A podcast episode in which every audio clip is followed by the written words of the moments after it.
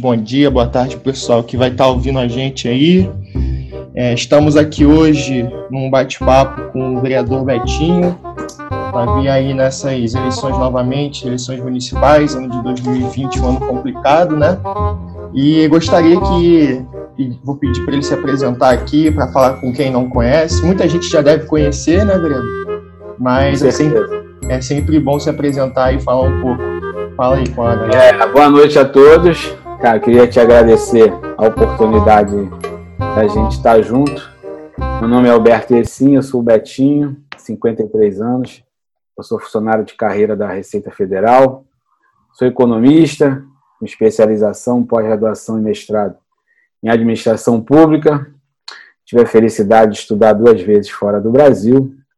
Eu fiz um curso de extensão na Universidade Sorbonne da França, em 2002 Estudei três meses também um curso de extensão em Nova York em 2003 e minha vida foi pautada pela educação. Eu fui criado pelos meus avós, eu não tive contato com meu avô, meu pai, meu pai genético, e pela minha mãe, professora, minha tia, professora de, de, matemática do Pedro II, meu tio, professor de química e física do município e do estado, uma vida pautada pela educação. Eu nasci em São Cristóvão, no Rio de Janeiro, ali próximo da Feira dos Paraíbas, só que eu com 29 anos já morava em Cambuinhas, um dos metros quadrados mais caros da nossa cidade. É uma trajetória que para alguns parece rápida, mas foi, foi ralada, foi difícil, mas Imagina. graças a Deus a gente chegou lá e em 2002 eu fazendo um MBA em administração esportiva na Getúlio Vargas, fissurado por esporte, nunca fui um bom esportista, botafoguense. Oh, dois, somos dois.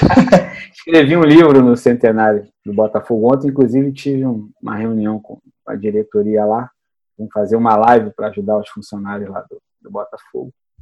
E falei uma frase no, na hora de uma palestra, que é socializar e educar a criança através do esporte. Tive contato com a, com a Confederação Brasileira de Voleibol, isso em 2002, e eu fui alçado ao mundo do voleibol. Eu sou baixinho, tenho 1,69 de altura, só que há cinco anos atrás lançaram um livro, As Maiores Personalidades da História do Voleibol, e você vai encontrar aqui Bernard, Bernardinho, e tem um capítulo meu na história do voleibol, desenvolvendo mini vôlei no Brasil. Eu tive a oportunidade de ir a 27 países com voleibol. Estamos com verba agora, se Deus quiser, liberado, ia ser esse ano. Mas teve uma enchente lá em Moçambique, em Maputo. Nós vamos para três países de língua portuguesa: Moçambique, Angola, e inteirando 30 países nessa trajetória. Então, são mais de 20 mil crianças que passaram pelo projeto em Niterói. Muita gente até conhece como Betinho do Vôlei, né? A minha primeira campanha, porque a gente criou, participou da criação de Niterói Vôlei Clube, das escolinhas de vôlei de praia pioneiras na praia de Caraí, duplas de vôlei de praia. Eu consegui trazer as finais da Superliga, maior campeonato das Américas, durante alguns anos aqui para o Caio Martins. E a gente teve a felicidade de ganhar a primeira eleição sem churrasco, sem cachaça, sem cerveja, sem churrasco, sem telha, com o slogan de socializar e educar crianças através do esporte. O eu particularmente foi... conhecia como, como Betinho do, do vôlei. Vôlei.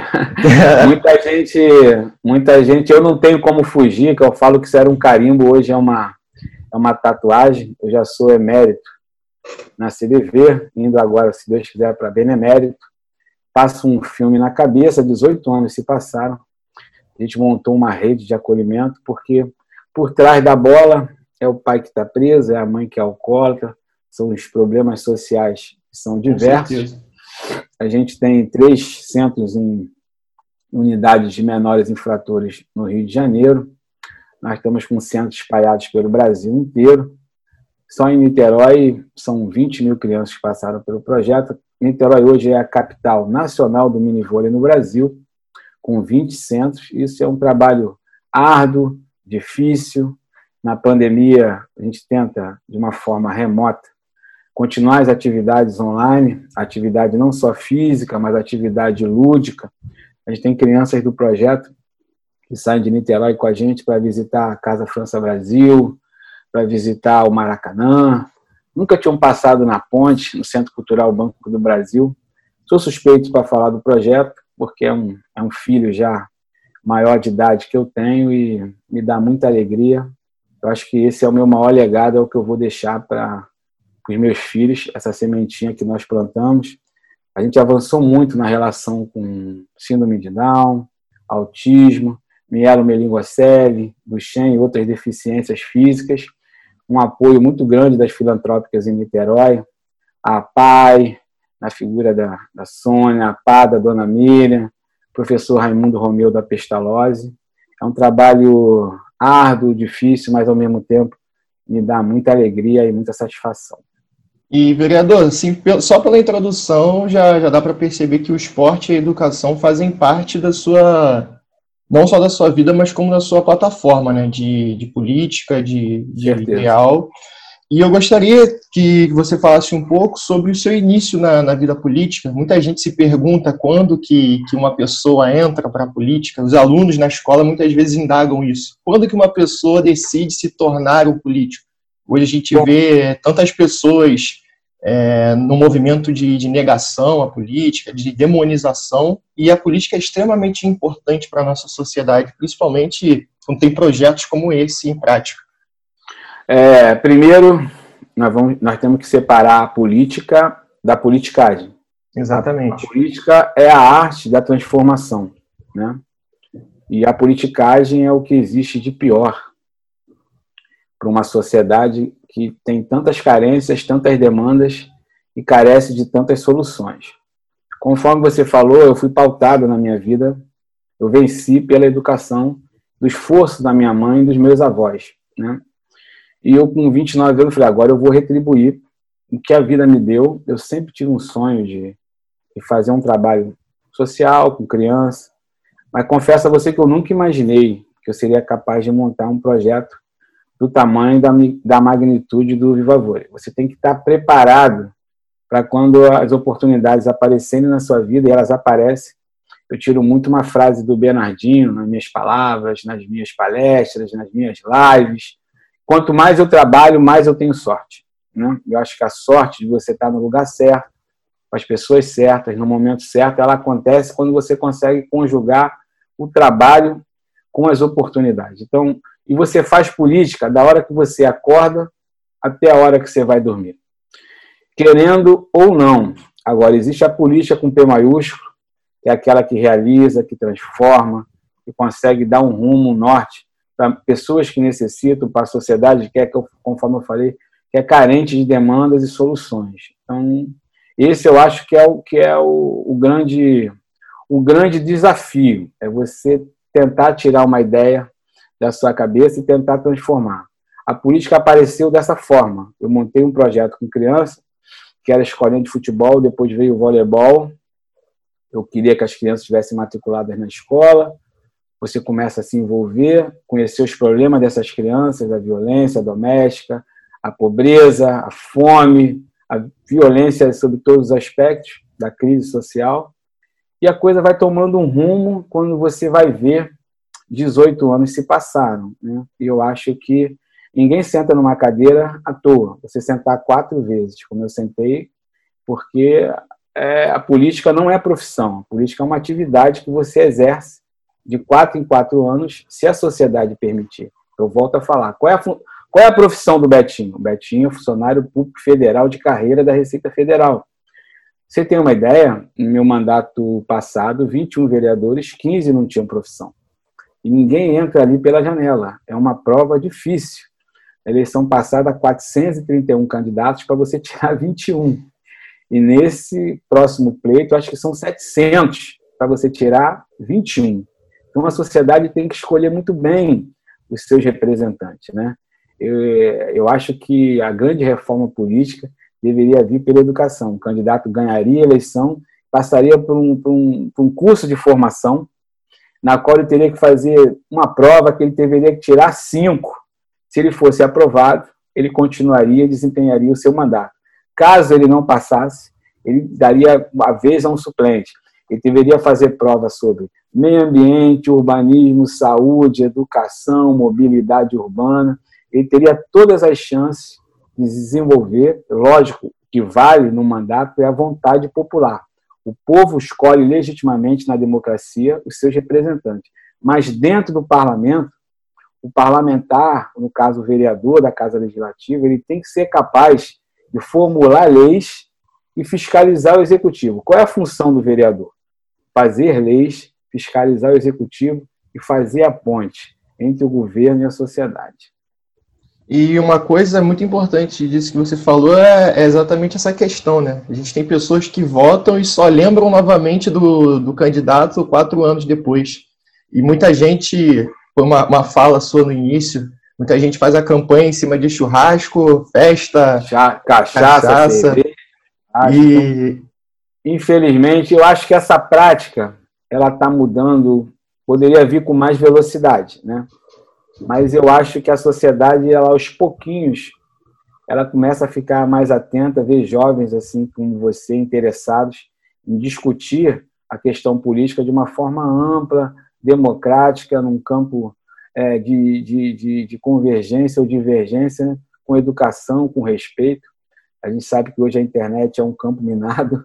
Sim. Eu já fui vítima de fake news, pô, direto, já quinta essa semana mais uma mas a, gente, a vida pública ela tem isso, infelizmente. Você, você tem uma ideia, no Congresso Nacional existe uma CPI das fake news, né, que está tá vigorando. Os parlamentares estão se reunindo para criar efetivamente uma lei específica que puna rigidamente quem formula é, é, vídeos, conteúdos fraudulentos via internet e muitas das pessoas acreditam. Você vê a quantidade de vídeos na pandemia falando dos diversos tipos de tratamentos, diversos tipos Sim. de remédios, soluções mirabolantes para um problema que é mundial, que na semana passada, se eu não me engano, terça ou quarta-feira, matou mais de 1.500 pessoas, num único exclusivo dia. O fato do momento, nos últimos quatro, cinco dias, foi aquela explosão do nitrato de amônia no Líbano. Eu tenho, eu tenho sangue libanês, sou casado com uma mulher de origem libanesa, então corre na veia. Eu dei entrevista no, nos jornais, é, na rede social. E para vocês terem ideia, mataram 200, cerca de, não chegou ainda a 200 pessoas com muitos feridos. E, e aí no Brasil morrem mais de mil pessoas por dia da pandemia e alguns setores da sociedade simplesmente negam um, um problema de saúde que já matou mais de 100 mil pessoas no nosso país. Isso é uma discussão política. Nós estamos há cinco, seis meses sem ministro da saúde no nosso país.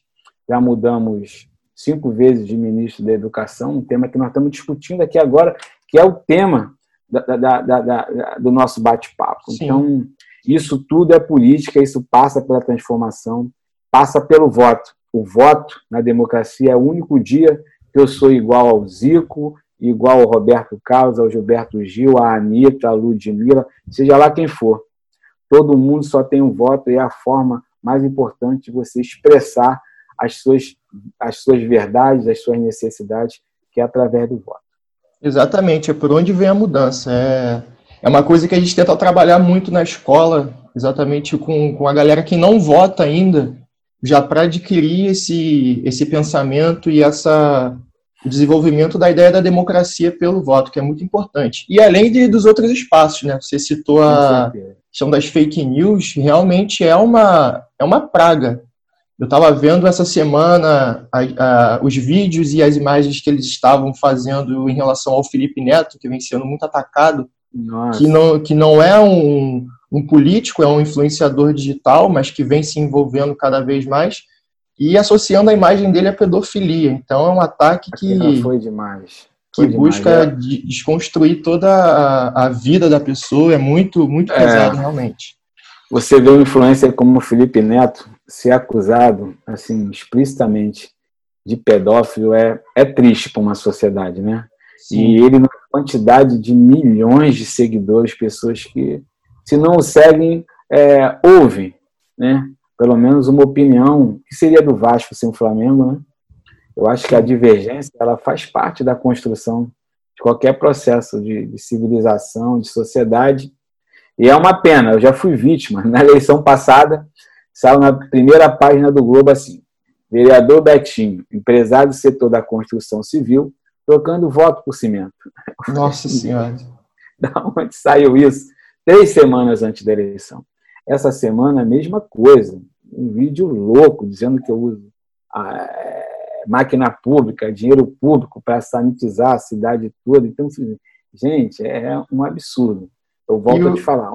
O maior problema hoje da nossa cidade ainda é a Covid-19 né?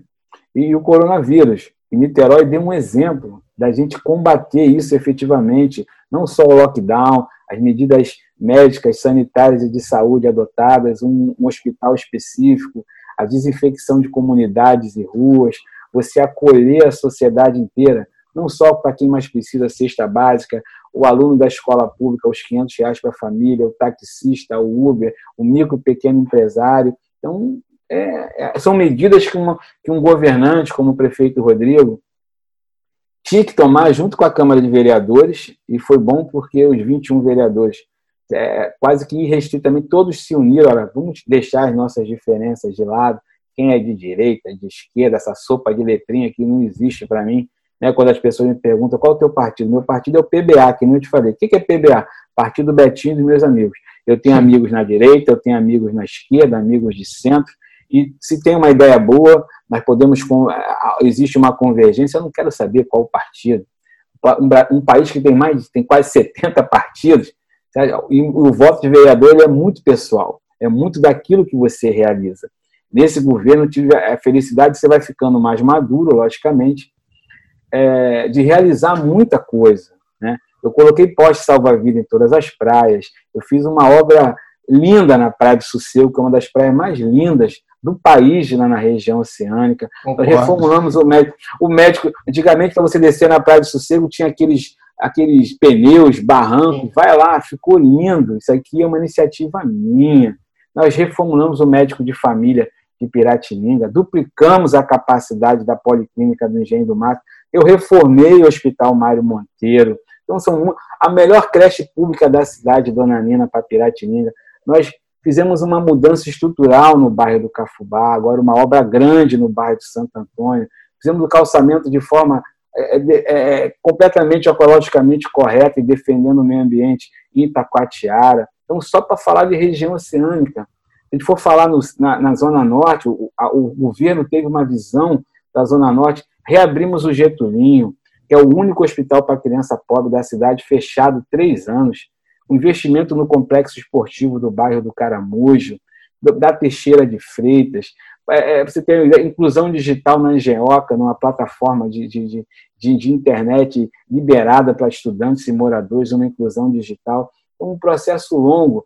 A, a Niterói passou por uma crise, aquela enchente, aquela chuva, em 2010. Nós conseguimos refazer todas as, as encostas da cidade, no Morro do Estado, no, no, na Zona Norte inteira, no Cubango, um trabalho árduo.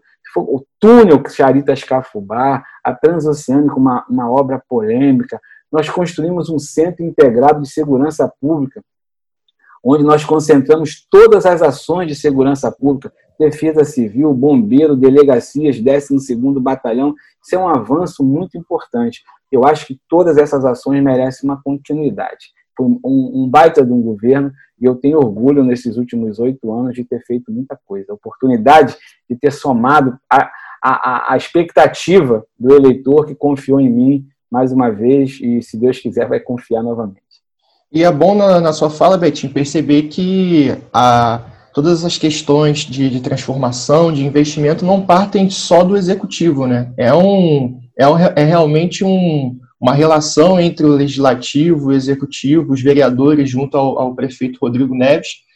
E na sua fala, você basicamente adiantou duas coisas que eu ia te perguntar, mas foi bom que você já integrou, que eu ia te perguntar sobre o que você achava da atuação de, de Niterói em relação ao Covid-19 e sobre a ideia de que esse ano a gente tem o fim do, do mandato do Rodrigo Neves, né? Já, já passou pela reeleição e eu ia perguntar sobre a sua opinião, se você acha que, que Niterói é, sai do, do governo Rodrigo Neves uma cidade melhor. Eu tenho eu... minha opinião, mas como entrevistador eu não vou. eu vou falar, volta ao início da nossa conversa. Um governo que deixa 23 novas escolas. Um governo que deixa todas as escolas aparelhadas, em bom estado, reformadas. Um governo que colocou criança dentro da creche, criança dentro da escola. Não atrasou um dia o pagamento do servidor, garantiu que a máquina pública municipal funcionasse durante oito anos, sem greve. Lixo, iluminação pública, recapeamento e asfalto, tudo na cidade, a máquina pública funcionou, a cidade pulsa cultura. Até antes da, da pandemia, shows, espetáculos, teatro, grupos de dança, música, orquestras, bandas escolares, jogos escolares. É, é, é, então, a cidade pulsa de uma forma muito forte e eu não tenho dúvida, é um pontinho fora da curva. Vocês estão vendo, a gente acompanha a fragilidade do, da cidade do Rio de Janeiro, do estado do Rio de Janeiro. Nós tivemos seis governadores presos. Então, é um estado que sofre. Se a gente for ver agora em relação à crise do petróleo, a diminuição do volume de royalties, a queda de receita na pandemia, a gente tem que estar atento para as pessoas que ficaram desempregadas, filhos da classe média que saíram das escolas particulares, as pessoas que saíram de, de, de planos de saúde. Niterói tem uma característica de uma classe média, uma classe média forte. Os índices estatísticos, não só do, do IBGE, do, de, de outros institutos, mostram que é uma, a maior classe média do nosso país é concentrada em Niterói. Então, aqui é a maior concentração universitária do Brasil hoje. Você pega o maior número de concessionárias ligadas às marcas de, de veículos é, é, de outra nacionalidade. Então, nessa crise, muitos migraram para o SUS e para o poder público, para a saúde pública municipal. Vão migrar para as escolas públicas da cidade. E a cidade tem que estar preparada para essa migração e a sociedade tem que estar atenta.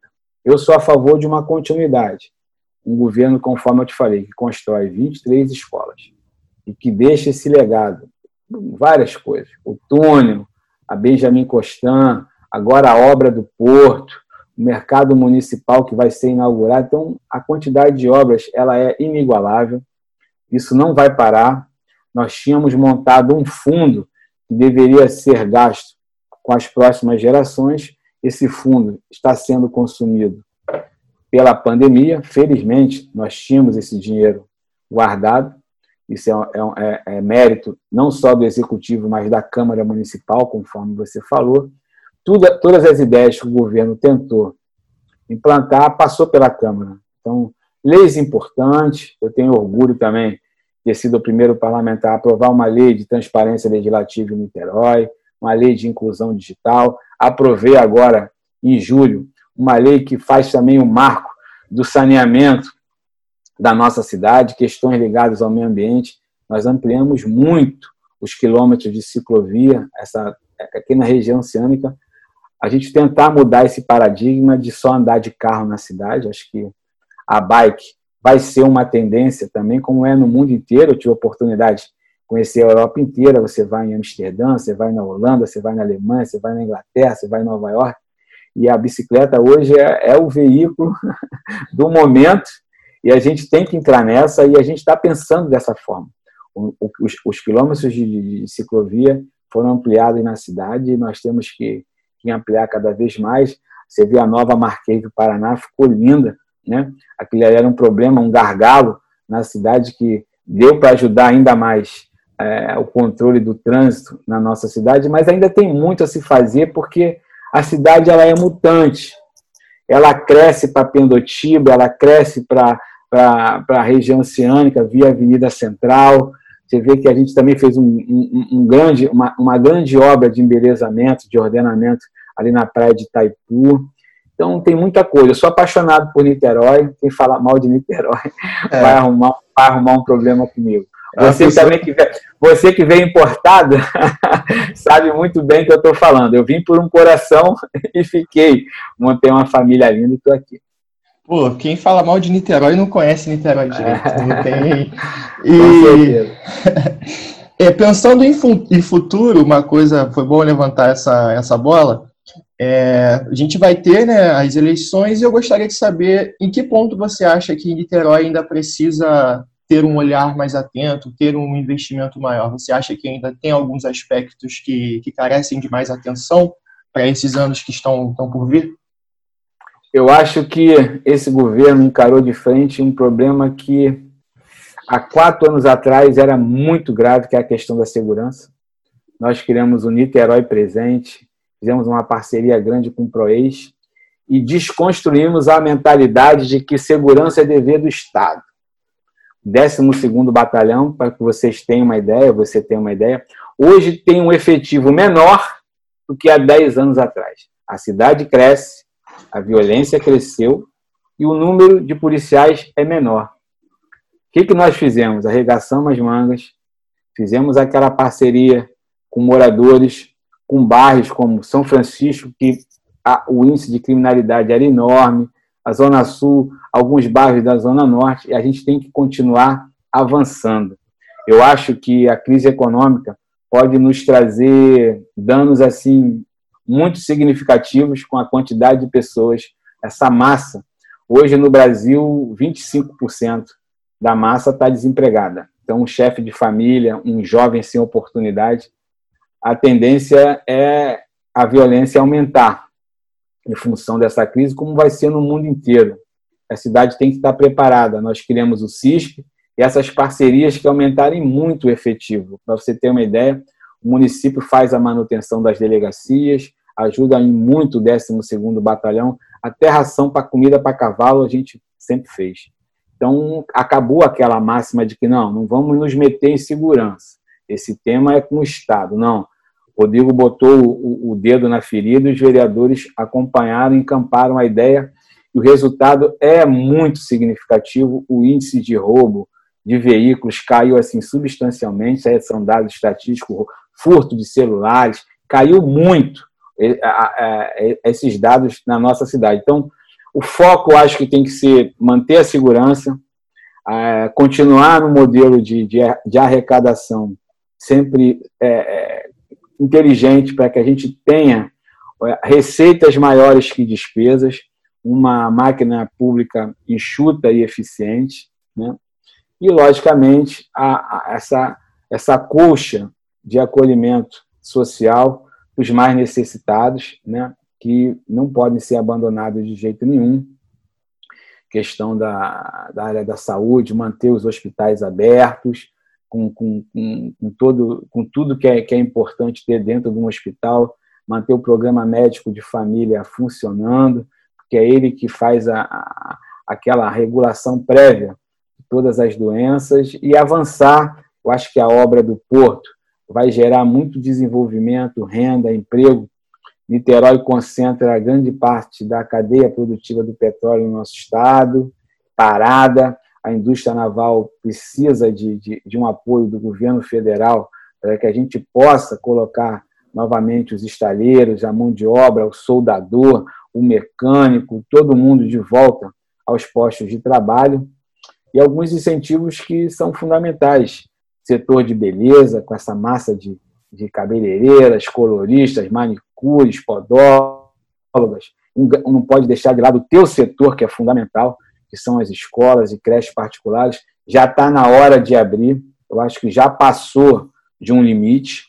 Eu acho que existem protocolos de, de, de, de, de atendimento. A criança vir para a escola com a sua máscara, você receber a criança, a criança no seu tapetinho para higienizar aquele distanciamento. Numa turma que caberiam 40, vão caber é, 20. A carga horária ela vai ser reduzida, mas a escola ela precisa sobreviver. O empresário da educação, é, educação privada na nossa cidade, hoje ainda é responsável por uma grande parte dessa mão de obra e esse empresário ele tem que ser acolhido, né? A gente tem que criar agora um movimento nosso Semana que vem, até sexta-feira, eu tenho novidade. Nós precisamos nos unir. Você, as pessoas deixarem de ver a escola do vizinho como uma inimiga e ser uma parceira. Tem público para todo mundo, né? E você vê a condição de uma criança que mora numa comunidade carente que não tem celular, não tem internet, não tem banda larga, não tem 1G, 2G, 3G, 4G, 5G, é um ano perdido. O dano é enorme, eu acho que é irreversível. Então, a gente vai ter que repensar. Esse é um dos grandes, conforme você falou. Eu falei da questão da segurança, eu falei da máquina pública, da receita e despesa, mas a, o meu foco vai ser a criança e a educação. Eu não vou perder esse meu norte. A minha maior preocupação é recompor esses conteúdos para essas crianças, retomar essa a única oportunidade que eles têm de é, aumentar outros voos, outros passos, outros degraus é, aquele, o, degrau social ele só vai subir, eu não tenho dúvida que é através da educação, certo? Essa parceria público-privada, a gente tem que pensar isso junto, a sociedade junto. Vocês, da, da, do, do, ensino privado, são fundamentais na construção é, dessa história. Com certeza. Acho que, principalmente nesse ponto da educação, vai ser um grande desafio. É, Tratando-se das crianças da, da escola pública, eu acho que, como você falou, foi um ano perdido e a, discussão entre comunidade escolar, professores, é, os próprios pais, vai ser realmente como recompor esse conteúdo perdido, porque é, vai ser uma lacuna na formação dessas crianças, né? Principalmente aquelas que não tiveram acesso à, à internet, a Prefeitura de Niterói adotou uma, uma postura de, de assistência muito interessante. É, eu tenho sobrinhos que, que fazem parte da, do, da Escola Municipal do, de Niterói, do Dario de Souza Castelo, e eu presenciei essa assistência da, da Prefeitura, que é uma coisa que nem todas conseguiram fazer, nem todas as prefeituras assumiram essa, essa postura, ou assumiram e, e não conseguiram cumprir com, seus, com as suas obrigações. Mas... É muito, é muito complexo, realmente. A gente tem exemplos aí de. Você pega a Escola Municipal Júlia Cortines, no campo de São Bento, é muito boa. Inclusiva, inclusiva, questão de crianças síndrome de Down, autistas, é, o deficiente físico, rampas, a escola totalmente adaptada, ar-condicionado, material didático de primeira. A gente tem muita qualidade também no ensino público da cidade conforme você falou, existe um hiato, não só para o estudante da escola pública, mas como da escola privada também. Sim. Eu acho que a gente tem que caminhar junto. Um depende do outro e a gente.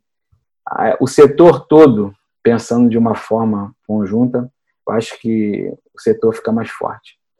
E, Betinho, só para a gente começar a dar um, um encaminhamento, já fechando essa questão da, da, educação, eu vejo Niterói como uma das cidades que tem um, um, um, algo a mais, principalmente pela presença da Universidade Federal Fluminense, que assim como a gente falou lá naquele momento das fake news, é uma instituição que vem sendo atacada não só nas redes sociais, mas como entre alguns, é, algumas partes da sociedade.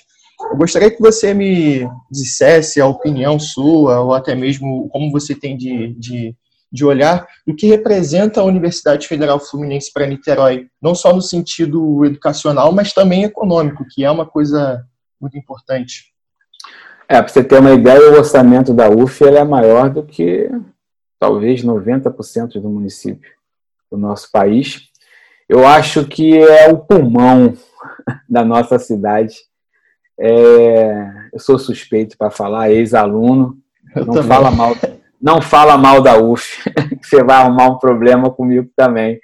Então, cabeças pensantes maravilhosas, entendeu? Eu tive meu professor, meu orientador lá na, na minha pós-graduação, Alberto Carlos Almeida.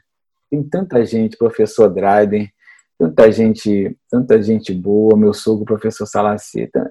Eu sou suspeito para falar, é aquilo que eu te falei, a maior concentração universitária do Brasil hoje é aqui, só que nós temos a, uma universidade do tamanho, do volume, de, da grandeza da Universidade Federal Fluminense, um hospital Antônio Pedro, de todas as, as suas faculdades, né? E a gente tem que estar junto, as parcerias, é, todos os protocolos, as intenções, proteger os alunos, também os professores, a liberdade de expressão, né? Você poder falar numa democracia o que você pensa, respeitando o próximo. É, então, essa, essa pluralidade de opiniões é o que faz com que você tenha a sua opinião formada das coisas. Né?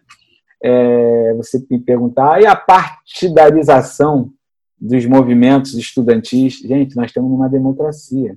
Cada um apoia aquilo que acha a ideia que for relevante. Eu não quero saber qual o partido da maioria dos estudantes, dos professores, da reitoria. Eu quero saber do Fundeb, eu quero saber da escolha democrática dos reitores, como sempre foi.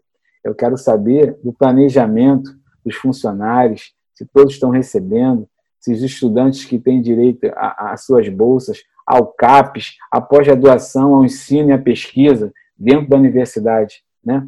A universidade ela tem que estar viva, ela tem que estar pulsando as suas ideias. Né? Você que foi ex-aluno, então eu estou te falando, é, é, é, fantástico, só, só sabe quem passou. Né? Quem fez algum tipo de curso, de graduação, pós-graduação, como é o meu caso, é, mestrado, doutorado, né? então só sabe quem passou ou quem não passou tem essa ideia da importância da, de nós termos dentro da nossa cidade uma instituição da envergadura da UF. Eu sou suspeito para falar e acho que a UF tem que ser parceira em tudo. Se você for falar de mobilidade, se você for falar de meio ambiente, se você for falar de saúde, se você for falar de educação, sempre tem que ter um assento da UF conosco, pode ter certeza. Eu sou suspeito. Assina embaixo. Eu acho que é exatamente por aí mesmo. E essa situação que a gente está vivendo, a gente vê como que a, o, conhecimento da, da UF, a produção acadêmica da UF é importante na desenvolvimento de, de propostas para o coronavírus, a parceria com, com o poder público, acho que é essencial.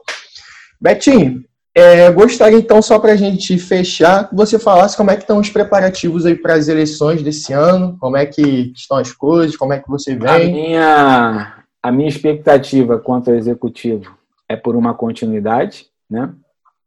Eu acho que seria importante, na minha opinião, o que está dando certo não deveria ser modificado em troca de arriscar.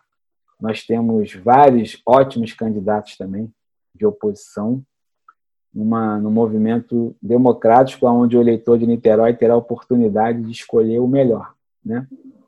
Eu sou a favor da continuidade e de quem, através da próxima convenção, nós decidimos no mês de setembro qual de nós é o melhor candidato a dar continuidade ao governo do Rodrigo Neves, que foi um baita de um governo para a cidade de Niterói.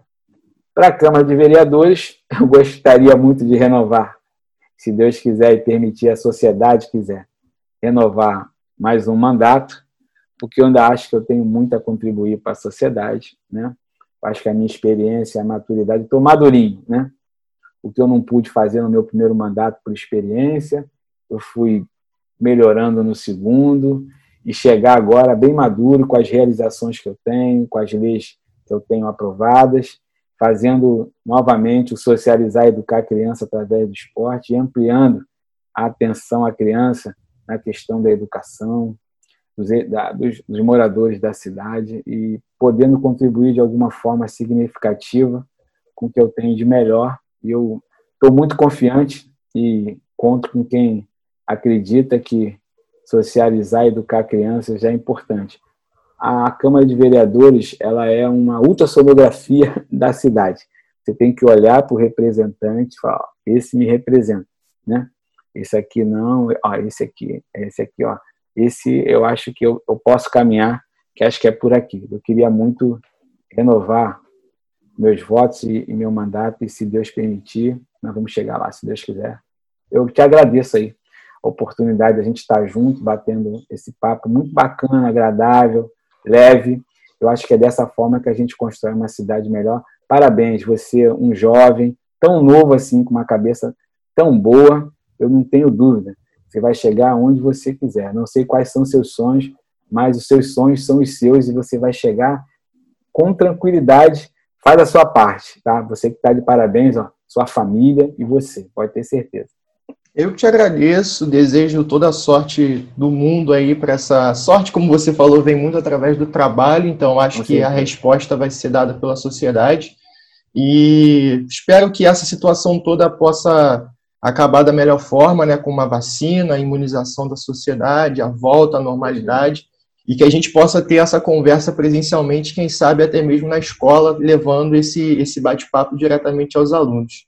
É, agradeço ao serviço, eu falando agora como parte do, da, de Niterói, agradeço pelos serviços prestados, pelas, pelos seus projetos, e espero que a gente possa trocar essa ideia depois das eleições e como disse, espero que dê tudo certo da melhor forma. Obrigado pelo bate-papo. E, e, que o Botafogo tenha um desempenho satisfatório.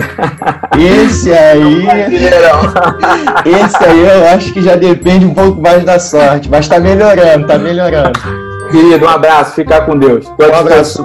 Boa noite, boa Valeu. semana para você aí, Betinho. Valeu. Obrigado, um abraço.